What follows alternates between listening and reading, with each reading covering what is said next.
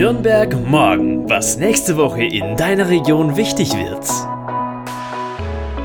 Hallo, ich bin Lilian. Willkommen bei Nürnberg Morgen, der Podcast der Relevanzreporter. Lokaljournalismus für Nürnberg und die Region.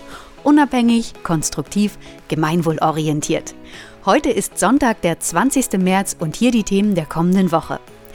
Erinnerungsorte in Nürnberg, der ehemalige Bahnhof Märzfeld in Langwasser. Sitzung Opernhauskommission. Eine erste Einschätzung einer Interimsspielstätte am Standort der Kongresshalle wird vorgestellt. Globaler Klimastreik auch in Nürnberg. Und die Nürnberger Dauerwelle, der Surfer-Hotspot an der Pegnitz, wird feierlich eröffnet. In der kommenden Woche stapeln sich förmlich alle wichtigen Termine der Woche am Freitag, den 25. März. Hier habe ich für dich einen kleinen Überblick erstellt. Bevor also der Kulturausschuss am Freitag tagt, gibt es bereits am kommenden Donnerstag, den 24. März, eine Veranstaltung zum Thema Erinnerungsorte in Nürnberg. Der ehemalige Bahnhof Märzfeld im Süden der Stadt war ein Bahnhof mit einer Doppelrolle.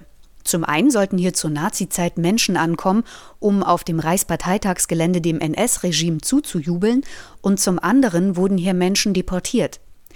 Während des Zweiten Weltkrieges wurden vom Bahnhof Märzfeld mehrere hunderttausend Kriegsgefangene sowie zivile ZwangsarbeiterInnen aus ganz Europa durchgeschleust. 2000 fränkische Juden und Jüdinnen wurden von Langwasser aus in Vernichtungslager nach Lettland und Polen abtransportiert. Die Stadt Nürnberg möchte daher hier einen Erinnerungsort schaffen, der für die nächsten Generationen anschaulich erklärt, was hier geschehen ist. Heute dient der Bahnhof nur noch als Durchgangsbahnhof bzw. Abstellbahnhof für Güterzüge des Rangierbahnhofes. Vor 80 Jahren wurden am 24. März 1000 Juden und Jüdinnen ins Ghetto Izbica bei Lublin in Polen gebracht. Die Historikerin Nina Lutz vom Dokumentationszentrum Reichsparteitagsgelände führt daher an diesem Gedenktag Interessierte zu den Tat- und Erinnerungsorten am ehemaligen Bahnhof Märzfeld vor. Die Führung Unsichtbare Geschichte jenseits der Großbauten findet zweimal am Tag statt, einmal um 14 und noch einmal um 16 Uhr. Die Veranstaltung ist kostenfrei. Nach der Führung kannst du auch mitdiskutieren, wie sich der Bahnhof Märzfeld zu einem würdigen Informations- und Erinnerungsort entwickeln kann. Du musst dich vorher anmelden unter dokumentationszentrum@stadt.nürnberg.de. Nürnberg wieder mit UE. Vor Ort gelten dann die aktuellen bayerischen Corona-Bestimmungen. Den Link zur Veranstaltung findest du wie immer in der Podcast-Beschreibung. Am Freitag, den 25. März, geht es dann auch im Kulturausschuss der Stadt unter anderem um diesen Erinnerungsort ehemaliger Bahnhof Märzfeld. Hier, wie schon eben erwähnt, soll mehr entstehen als bisher. Denn aktuell gibt es zwar Schautafeln mit eindrucksvollen Grafiken, Texten und Bildern, aber die ganze Anlage war bis vor kurzem noch verdreckt, überwuchert und mit Graffiti beschmiert.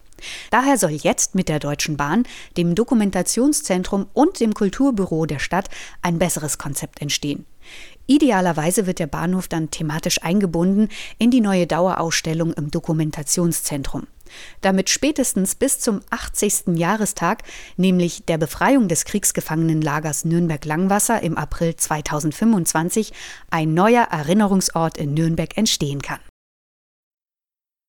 Die Opernhauskommission tagt ebenfalls am kommenden Freitag, den 25. März, und stellt eine erste Einschätzung vor, wo und wie eine Interimsspielstätte am Standort der Kongresshalle gebaut werden kann. Das Opernhaus steht ja mitten in der Stadt, unweit des Nürnberger Hauptbahnhofes am Frauentorgraben bzw. am Richard-Wagner-Platz. Und dieses wohl schönste Jugendstilhaus Deutschlands, wie der Förderverein Schauspielstaatstheater Nürnberg betont, muss dringend saniert werden. Es geht um nicht mehr aktuellen Brandschutz, veraltete Technik und Akustik, ach, ich würde sagen bis hin zur Bausubstanz. Ab 2025 jedenfalls müssen die Türen der Oper für die dringende Sanierung mehrere Jahre geschlossen bleiben. Daher sucht die Stadt schon seit Monaten nach einer alternativen Spielstätte für die Zeit der Bausanierung, die aber den Anforderungen einer Opernproduktion auf jeden Fall entsprechen muss. Dazu kommen natürlich noch andere Events, die in diesem neuen Haus ebenfalls aufgeführt werden sollen. Nun ist am vergangenen Dezember auch endlich ein passender Ort gefunden worden, nämlich auf dem Reichsparteitagsgelände gleich bei der Kongresshalle. Ho, jetzt ploppen aber erstmal weitere Fragen auf. Was wird jetzt konkret gebaut als sogenannte Interimspielstätte? Kann das dann weiter genutzt werden? Stichwort Nachhaltigkeit. Wo auf dem Gelände kann diese Opernalternative stehen und was ist denn mit dem Denkmalschutz? Ja, und wie viel kostet das alles? Ich stelle dir jetzt kurz mal die erste Einschätzung vor. Der bisherige Spielbetrieb, also Opernproduktion, Theater, Tanz und Konzerte, wird genauso an der alternativen Spielstätte stattfinden wie bisher. Keine Programmänderung, Splittung oder sowas. Aber es wird wahrscheinlich nicht möglich sein, wieder rund 1000 Zuschauerplätze zu schaffen, sondern auf 800 zu reduzieren. Klar ist auch, dass die Kongresshalle ebenfalls für den Opernbetrieb genutzt werden soll und dass es dazu einen Ergänzungsbau geben muss. Hier wird dann vielleicht die Bühne entstehen oder eine Art Foyer, auf jeden Fall alles, was nicht in die Kongresshalle passt. Bevor also wirklich ein Ergänzungsbau entstehen kann, müssen die Themen Grundwasserschutz, Umweltschutz, angrenzendes Naherholungsgebiet, Denkmalschutz, Nachhaltigkeit und natürlich die Kosten abgewegt und erklärt werden. Wenn du jetzt den genauen Bericht dazu lesen willst, habe ich dir den Link in die Podcast-Beschreibung reingestellt.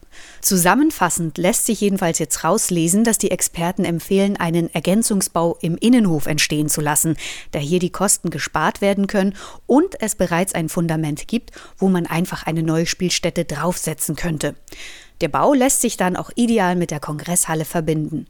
Nur darf dieser Ergänzungsbau nicht höher sein als die Kongresshalle selbst. Also stell dir das so vor, du stehst vor der Kongresshalle und nichts ragt drüber hinaus. Außerhalb der Kongresshalle kann die Ausweichspielstätte der Oper eigentlich nur auf der Seite zum Volksfestplatz entstehen. Denn auch hier gibt es ja diese wunderschönen Betonplatten als Fundament. Hier wären allerdings die Wege von der Kongresshalle zum Ergänzungsbau länger und das Ganze halt teurer. Zu den Kosten. Zurzeit kursieren ja die Zahlen 120 Millionen für den Neubau plus knapp 600 Millionen für die Sanierung des alten Opernhauses. Viel Geld also und klar, dass das die Stadt nicht alleine stemmen kann. Daher soll der Freistaat aushelfen. Aber auch hier gibt es noch keine konkreten Zusagen oder Pläne, die öffentlich zugänglich sind. Aber die nächste Sitzung der Opernhauskommission ist ja auch schon am 13. Mai. Am kommenden Freitag findet auch der globale Klimastreik statt. Organisiert unter anderem von Fridays for Future findet eine Großdemo auch in Nürnberg statt unter dem Motto People Not Profit. Die Auftaktkundgebung beginnt um 18.30 Uhr am Kornmarkt und der Demozug verläuft anschließend durch die Südstadt.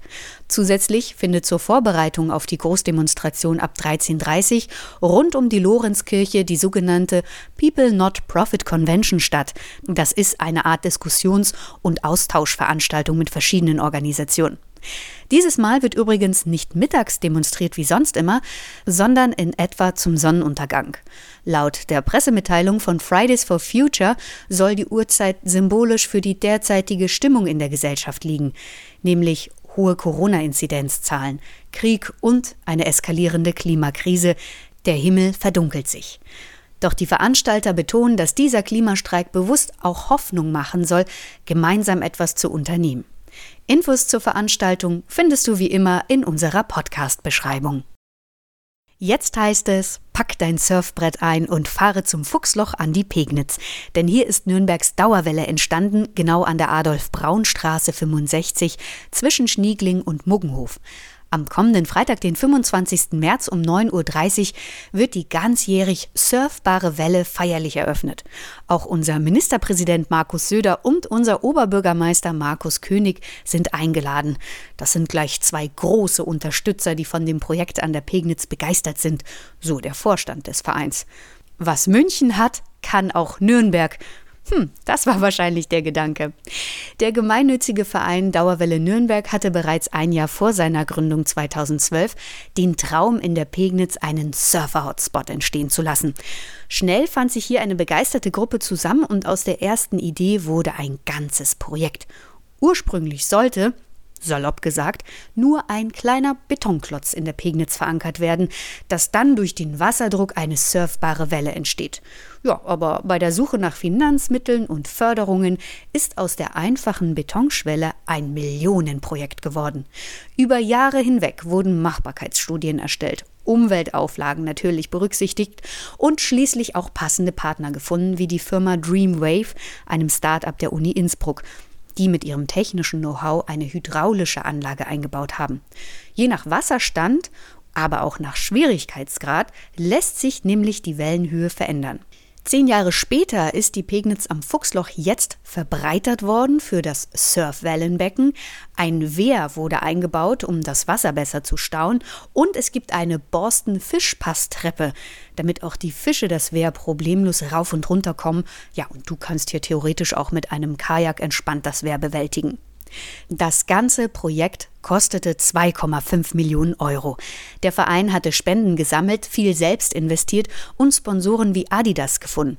So kamen erstmal eine halbe Million zusammen. Ja, und durch die Hartnäckigkeit und Begeisterungsfähigkeit der Nürnberger Surfer konnte der Verein eine Sportförderung der Stadt sowie des Freistaates zusammentragen. So kamen nochmal zwei Millionen zusammen. Und wie mir der Vorstand der Dauerwelle, Thorsten Keck, aber sagte, dass es eine wirklich zähe Angelegenheit war. Über Jahre wurde an dem Projekt gearbeitet und nach finanzieller Unterstützung gesucht.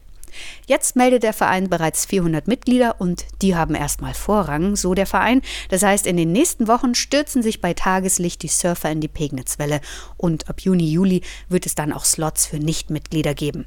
Alle Infos zur Dauerwelle Nürnberg findest du unter dem Link dauerwelle-nürnberg.de.